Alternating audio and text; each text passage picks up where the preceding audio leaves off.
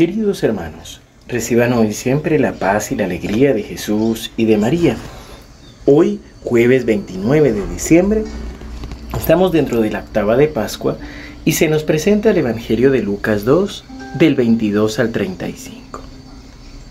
Cuando llegó el día fijado por la ley de Moisés para la purificación, llevaron al niño a Jerusalén para presentarlo al Señor como está escrito en la ley.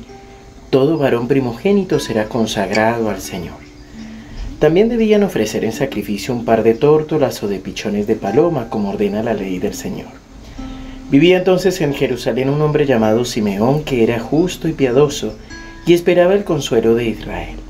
El Espíritu Santo estaba en él, y le había revelado que no moriría antes de ver al Mesías del Señor. Conducido por el mismo Espíritu, fue al templo y cuando los padres de Jesús llevaron al niño para cumplir con él las prescripciones de la ley, Simeón lo tomó en sus brazos y alabó a Dios diciendo, Ahora Señor, puedes dejar que tu servidor muera en paz, como lo has prometido, porque mis ojos han visto la salvación que preparaste delante de todos los pueblos, luz para iluminar a las naciones paganas y gloria de tu pueblo Israel. Su padre y su madre estaban admirados por lo que oían decir de él. Simeón, después de bendecirlos, dijo a María, la madre, Este niño será causa de caída y de elevación para muchos en Israel será signo de contradicción y a ti misma una espada te atravesará el corazón. Así se manifestarán claramente los pensamientos íntimos de muchos. Palabra del Señor. Gloria a ti, Señor Jesús. Al igual que en el Evangelio de ayer, vemos cómo hay reacciones distintas para cada una de las personas que se cruzan con Jesús y esta va a ser una constante no solo para ahora que Jesús recién ha nacido, sino también durante su ministerio público e incluso después de la resurrección. Nosotros encontramos aquí cómo hay un tiempo para cada persona para encontrarnos con el Señor, para tener esta experiencia de amor de Dios, para sentir que Dios está cumpliendo las promesas que nos ha regalado a través de la oración. Jesús es el Hijo de Dios hecho hombre. También ya ha dado su vida en la cruz para nuestra salvación y ha resucitado para que nosotros también tengamos acceso a la vida divina, a la vida eterna. Pero no de parte de Dios, pues de parte de Dios está garantizado nuestro encuentro con Él, pero de nuestra parte hay un tiempo, hay una espera, hay una disposición para poder encontrarnos con el Señor. Y esto es lo que le sucede, por ejemplo, a Simeón. Simeón ya es anciano, ya es grande, cuando sigue esperando las promesas del Señor y movido por el Espíritu Santo termina yendo al templo y allí encontrándose con el Mesías, con el Salvador.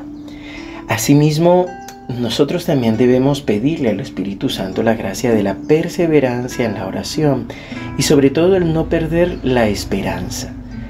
El Señor cumplirá sus promesas y veremos maravillas de parte de Él. Lo veremos a Él obrar en nuestras vidas y en nuestros corazones sin temor alguno, sin duda alguna. Por eso Jesús nos nace para aumentar en nosotros la esperanza. Y hay un pequeño detalle también, no solo la alabanza de Simeón, sino la profecía que le anuncia a María. Este niño será causa de caída y de elevación para muchos en Israel, será signo de contradicción y a ti misma una espada te atravesará el corazón. Y es que cuando tenemos la experiencia de Dios, en general nosotros mismos queremos darlo a conocer a todos, queremos que todos lo reciban, que todos lo experimenten. Pero es algo que no podemos obligar, sino que cada uno lo va viviendo. Y cuando Jesús es rechazado, cuando los demás no comprenden esta bendición, sentimos como un profundo dolor en el corazón e incluso una incomprensión, pues los que hemos vivido la experiencia somos nosotros. Por eso lo que nos corresponde a nosotros es la oración, es el sacrificio ofrecido por los corazones y también el testimonio para que los demás puedan ver al Señor a través de nosotros y nuestras actitudes. Padre bueno, Padre amado, hoy queremos seguir alabándote y bendiciéndote por este regalo del niño Jesús, por el regalo de Dios hecho hombre en nuestra vida y en nuestro corazón. Hoy Señor queremos, al igual que Simeón, acercarnos a Jesús en la Eucaristía, en la palabra. Queremos aprender a acercarnos para bendecirlo, para adorarlo, para glorificarlo. Queremos, Señor, reconocerlo en la sencillez de la Eucaristía, de la palabra de Dios y descubrir que Él está aquí con nosotros y en nosotros. Señor, tú conoces nuestros anhelos y también nuestras decepciones o frustraciones. Hoy te las entregamos y te pedimos que fortalezcas en nosotros la virtud de la esperanza, para saber esperar contra todo pronóstico. Señor, que nuestra confianza en ti no decaiga, sino que podamos perseverar en la fe, en la esperanza y en el amor que eres tú mismo. En el nombre del Padre, y del Hijo, y del Espíritu Santo. Amén.